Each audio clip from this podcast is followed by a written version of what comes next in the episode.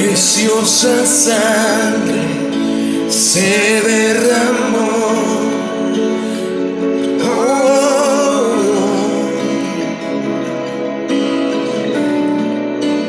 Preciosa sangre fluyó por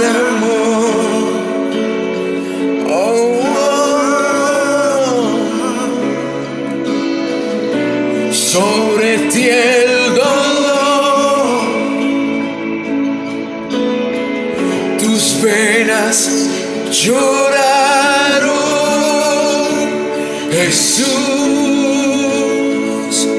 Jesús, Jesús.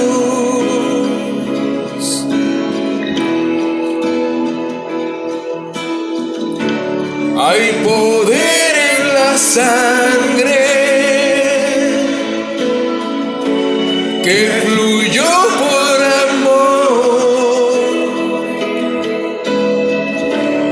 Hay poder en la sangre que él derramó.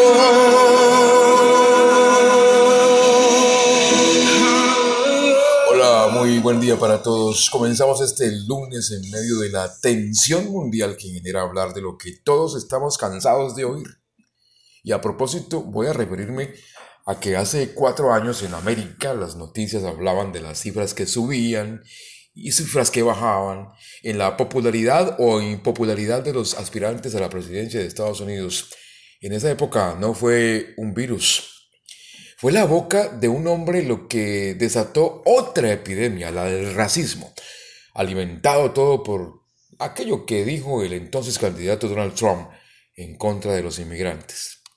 Sus palabras eh, se volvieron una epidemia que irónicamente terminó por despejarle el camino a la presidencia y hoy, al porta de la nueva elección para escoger mandatario nacional, lo que se vive es la apertura de un abanico que le pone tres capas de ventilación a este clima de sube y baja ante la evidente incertidumbre desbordada por la expansión de un mal que se originó en la China, el primer enemigo comercial de los norteamericanos.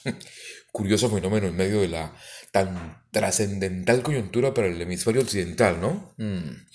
Y es que mientras convivimos en medio de una evidente división política generada por la intensa animosidad y di- división partidaria, el coronavirus, este fenómeno, por su parte, acabó de profundizar la tensión de propios y extraños. Y perdónenme que hable de esto y ustedes se preguntarán, ¿y esto qué tiene que ver con la palabra de Dios? Pero ya les voy a explicar.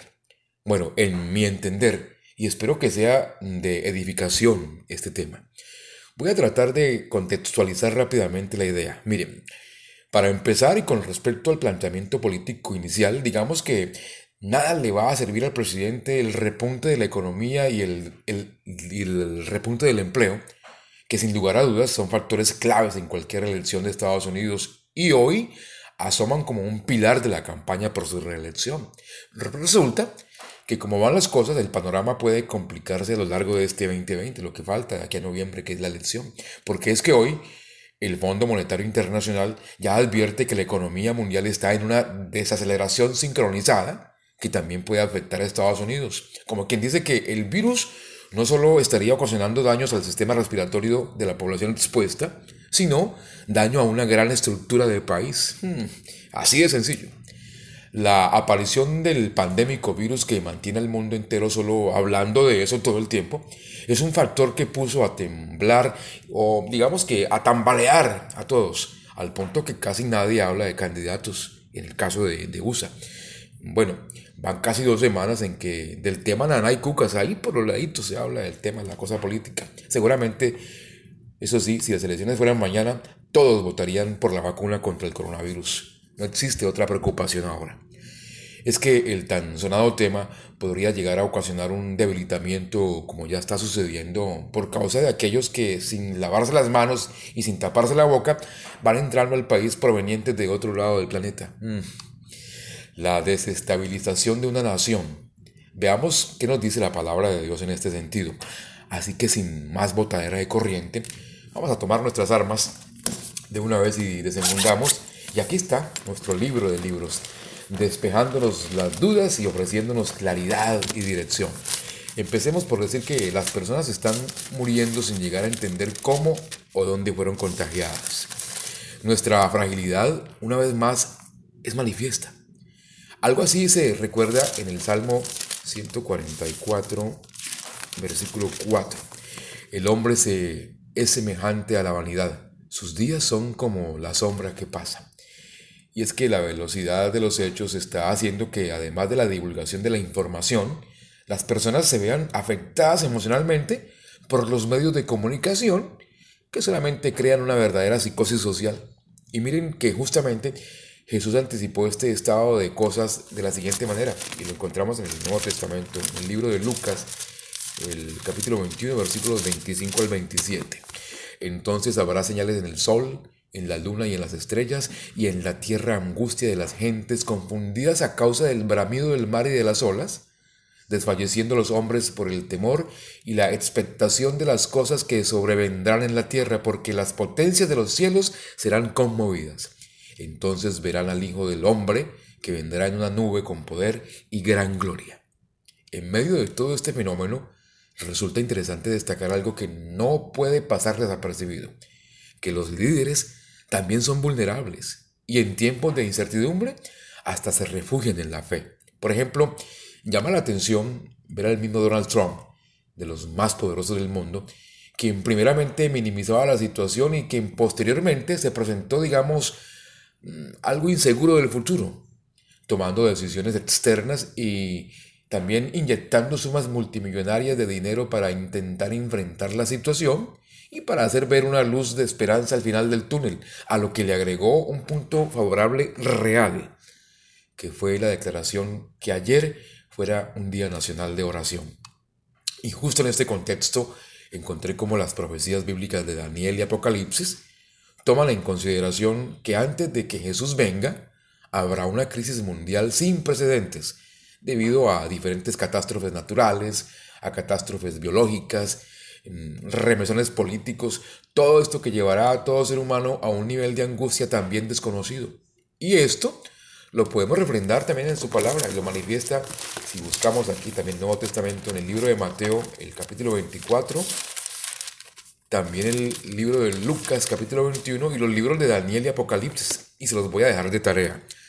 Anoche estuve leyendo hasta tarde al respecto y es sencillamente contundente enterarse de toda esta verdad. Yo les invito a que tomen su tiempo, que aprovechen este llamado de permanecer en casa para cuidarse de cualquier contagio y se lean estos libros. Les aseguro que les abrirá mucho la perspectiva de entendimiento de todo lo que está ocurriendo ahora. Les recuerdo, es el capítulo 24 de Mateo, el capítulo 21 de Lucas y los libros completos de Daniel y Apocalipsis. Mañana es un buen día, perdón. Bueno, mañana martes, si no terminas hoy lunes de hacerlo, serán dos días buenos para tomar eh, refugio en esta lectura. Ahora bien, la reflexión que podríamos hacer sobre la crisis del coronavirus es que esto está siendo un anticipo de lo que vendrá. El ser humano nunca estuvo tan vulnerable como en este tiempo. Las amenazas biológicas, las amenazas sociales, las amenazas políticas, financieras, ecológicas y naturales están creando una conciencia social psicótica que necesita de orden en medio del caos. La angustia y la desazón están ganando los corazones y están dejando abierta la puerta para el autoritarismo extremo donde las libertades individuales seguramente serán coartadas en nombre del orden general. En este caso, la imposición de nuestra fe puede volverse el camino real, firme en la búsqueda de supervivencia de la raza humana. Les dejo con esto. Apocalipsis 13, que nos anticipó esto de manera clara. En el último tiempo, en un tiempo de caos universal, un poder religioso universal se unirá a un poder político universal, buscando el bien común para imponer un camino de autopreservación de la raza humana. Observen lo que dice Apocalipsis 13, los versículos 16 y 17. Y hacía que a todos, pequeños y grandes, ricos y pobres, libres y esclavos, se les pusiese una marca en la mano derecha o en la frente, y que ninguno pudiese comprar ni vender, sino el que tuviese la marca o el nombre de la bestia o el número de su nombre. Podríamos decir que esto es terrible y que será la crisis a que llegará el mundo. En conclusión, y ojo con eso, Debemos prestar mucha atención porque quienes estamos convencidos del poder de Dios, de su gracia y de su bendición, somos privilegiados porque dilucidado del asunto, como lo manifiesta Apocalipsis 13, en los versículos que acabo de leer 16 y 17, cualquiera que pisotee la ley de Dios para obedecer a una ordenanza humana, no tendrá, y voy a llamarle, respaldo absoluto de Dios. Entonces, que todo esto pues nos haga buscar a Dios intensamente, orar como nunca antes y preocuparnos por demostrar el amor de Jesús en tiempo de crisis y también confiar en las promesas de Dios que Él siempre cumple, porque Él está con su pueblo. Les mando un fuerte abrazo, los amo, feliz lunes, feliz semana, chao. Jesús, Jesús, Jesús.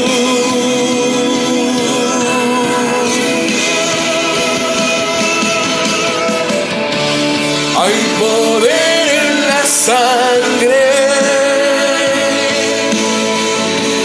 que fluyó por